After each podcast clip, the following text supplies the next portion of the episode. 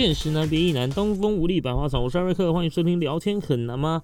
最近啊，上班听到一些公司内部的小道消息啊，不外乎就是谁做的很久不爽什么，要想要离职啊，还是这间店营业额下降，那公司要用一百一，还是要用两百二伏特的店那一间店？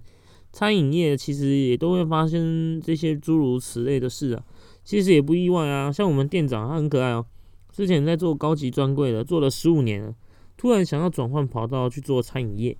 在做了第一个月后呢，薪资让他非常的挫折啊。不过他也很会调试啊，只要吃了几个肯德基的蛋挞，就会满血回复。整体的工作环境呢，也算是蛮和热的。那讲的这些琐事呢，今天其实要介绍两样我喜欢的东西。诶，第一样呢是好吃的肉桂卷，它是用肉桂糖和奶油相辅相成的美妙滋味。正是肉桂卷呢，可以风靡多国的最大原因。到底是什么样的肉桂卷呢？又是在怎样的背景产生的呢？肉桂卷的成分呢，主要就是由发酵面包、肉桂、糖、奶油构成。刚刚提到，其中呢，这个酵母面包其实可以追溯西元前一千年，古埃及已经就有了。而肉桂呢，则是在西元前两千年就已经有记录了。它是由埃及进口到中国的，然后进贡给当时的君主。至于奶油的起源呢？哇，这个也是跟跟那个肉桂差不多，两千年前就有，圣经上都还有记载这一些东西哦。直到了西元一八六零年，奶油才开始用机器大量的生产。提到糖的渊源呢，就不能不提到它的主原料甘蔗。甘蔗啊，它是源自于新几内亚，美国呢，一直到西元一六八九年才开始有第一座的糖的精炼厂。那肉桂面包呢？其实最早于源自瑞典。现在每年的十月四号啊，是瑞典的全国肉桂面包日。哇，一定满街都是满满的肉桂香啊！肉桂面包呢，其实也是瑞典人在这个 fika 与朋友相聚用咖啡跟甜点时的最佳选择。瑞典传统的肉桂卷啊，不像普遍在美国流行的版本那么甜腻。瑞典的肉桂卷啊，大部分也都会在面团里面加了些许的小豆蔻。它是一种干姜同科的香料来提味，在瑞典的肉桂卷都会个别放入纸膜内分开来烤。那烤完之后呢，会在上方撒上大颗粒的珍珠装饰糖。也正因为如此呢，相对于其他地方挤在同一个烤盘里面烤出来的版本，瑞典的传统肉桂卷呢，也就更加的细致且赏心悦目。那肉桂面包它的瑞典语呢叫做 Canel Blue。其中呢，canel 就是指肉桂，那 blue 就是指面包卷的意思。肉桂卷呢，也被称为 sticky bun 或者是 sticky roll。不过呢，这个 bun 跟 roll 的馅料也不见得是肉桂啊，因此在口味上呢，和传统肉桂卷可能会有些微的出入。漂洋过海来到了美国的肉桂卷呢，则成为了美式早餐的一员哦。比如说。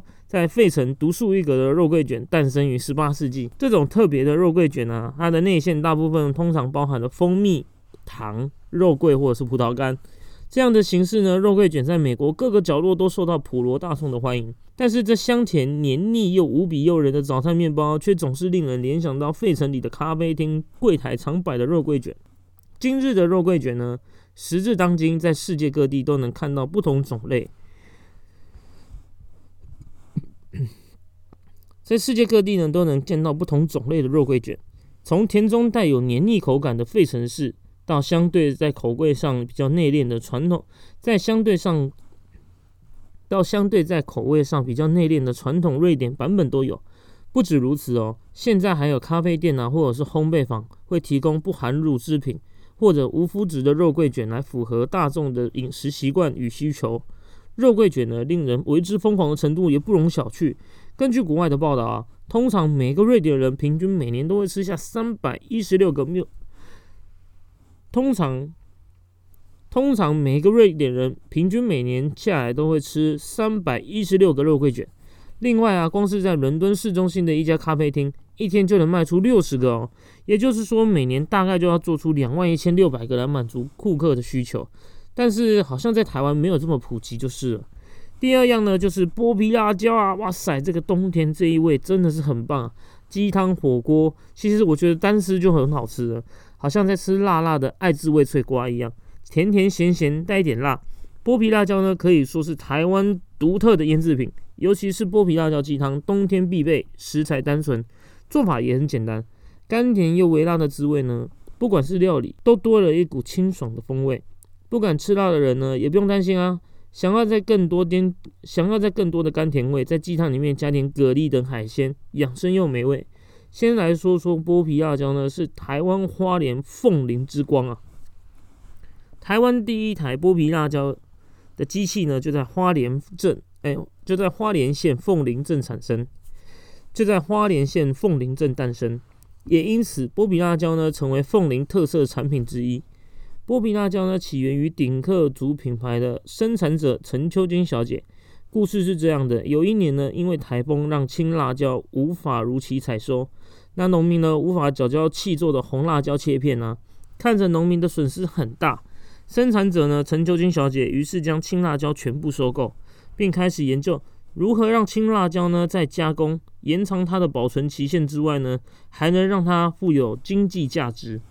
因此，研发出让两千万人都惊呆的剥皮辣椒啊！但因为呢，早期剥皮辣椒的制成需要高温油炸，这中间呢会让一些养分流失掉之外呢，高温油炸也对身体不是那么好，而使产品呢良莠不齐。今年呢，剥皮辣椒不断的改良哦，甚至不需要脱皮就可以把辣椒做得又脆又好吃，又符合现代人健康的观念。之后呢，陆续通过国内的 GMP、HACCP 的认证。成为普及的国民加工美食啊！陈酒精呢，以传统酱油和养生中药材的独门 recipe 做成了酱汁腌制，其剥皮辣椒风味特殊，并区分香油或苦茶油两种口味。剥皮辣椒呢，佐饭配面皆宜，汤汁千万不能丢啊！那个拿来煮鸡汤啊，味道令人回味再三啊！那其实呢，如果你要制作剥皮辣椒呢？必须要使用长度至少十公分以上的青辣椒，辣椒皮的表面呢需平滑，肉质结实。一般的红辣椒啊，像是朝天椒或者是我们在家里用的那种大辣椒啊，都不适用啊。通常油炸呢虽然会比较好剥，但是油炸费工费时。剥皮辣椒之所以称为剥皮，即是因为剥去皮及籽，可以纯吃到辣椒的肉，所以呢很好咬食。再加上腌制的酱啊。若调配协调，不但甘甜脆口，每一口都有回甘的感觉啊！如果想要在家里自制剥皮辣椒，可能要留意买到青辣椒适不适用。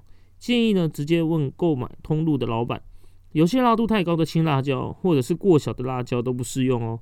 青辣椒啊，它内含丰富的维他命 C 以及丰富的辣椒素，能够刺激唾液及胃液的分泌，使肠胃蠕动加速，增进食欲及帮助消化。青辣椒呢，甜而不辛辣，不敢吃辣的人也可以尝试哦。大家最常使用剥皮辣椒来炖鸡汤，但是呢，其实剥皮辣椒单吃就作为开胃菜已经非常棒了，或者是拿来配稀饭、拌面啊，非常合适。拿来炒菜、炖海鲜呢，更是美味不在话下，实在是意犹未尽。那来加码第三样我喜欢的小点哈，正是可丽露。这个可丽露啊，嗯，我不知道听众知不知道。我形容一下他的样子哈，他就是鼻子尖尖，胡子翘翘，好腰没有，还是波尔啦，也有可能是翘胡子哈，不啦不啦不，认真认真认真。外表呢深咖啡，那吃起来脆口，咬一口呢，脆皮底下的口感呢，像极了 Q 对对的过年发糕。这个卡纳雷啊，卡纳雷又称为可丽露或者是可露丽啊，随便，反正呢，在台湾又有天使之灵的美名。是一种呢小型的法式甜点，表层呢则是脆硬又厚实的褐色焦糖外壳，内部呢呈现半融化的蛋糕糊状，散发着酒香和香草味。这种法式甜点外形小巧，约成二英寸高，差不多五公分左右啊。在表面呢有一个凹凸棱状的圆柱体，像极了一个小铃铛，是法国西南部波尔多地区的特产，但也可以常常在巴黎的糕点店找到。制作上呢，它是用鸡蛋、牛奶和面粉，加上莱姆酒与香草的调味，呃，糊状的软冻啊，在模子里面烘烤，使得这个可丽露呢，有着焦糖外壳和松软多孔的内里。只要去烘焙店看到，我一定会多买一两颗来解馋。但其实它不便宜，因为它制成太长了啦，好像那个实验室在跑 data 一样。前置动作准备的非常的简单，但是呢，拌好的面糊啊，就要放上一至两天。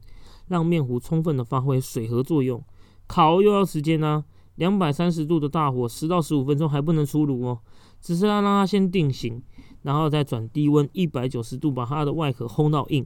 出炉冷却后是即可食用了，而且它坚硬的外壳可以撑到十二个小时之久，不会太甜，要带点咖啡的苦香，啊真是棒呆啊！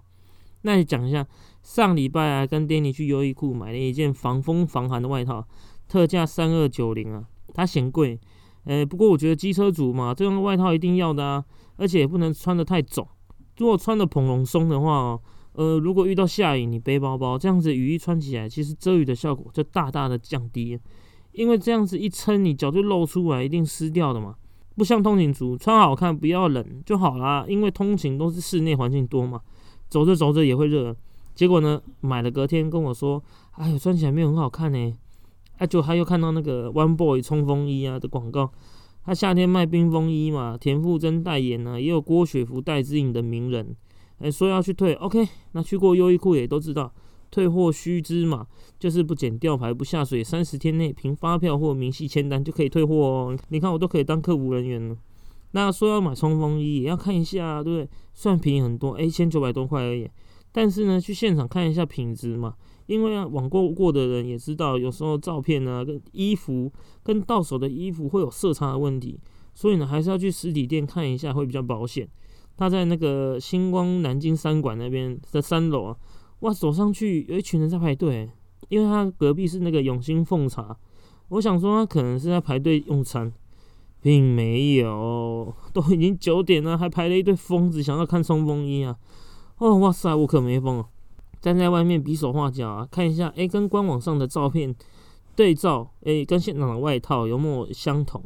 那确认一下想要买的颜色款式有没有误差之后，这样不就好了？哎，我跟你讲，那边店员也就两个而已啦，他们一定很想哭啊，对不对？是有没有让他们轻松下班啊？反正呢，官网也可以网购，只是要等很久而已。也有网购过的网友说，等了两个礼拜还没有到货，诶，那是因为冬天要到了，你想要换新外套嘛？又有双十一，接着双十二，诶，送货的也是送到眼角泛泪啊，不知道哪天才是送完的尽头，对不对？好啦，其实哦，我也是他们泪崩的一员呢。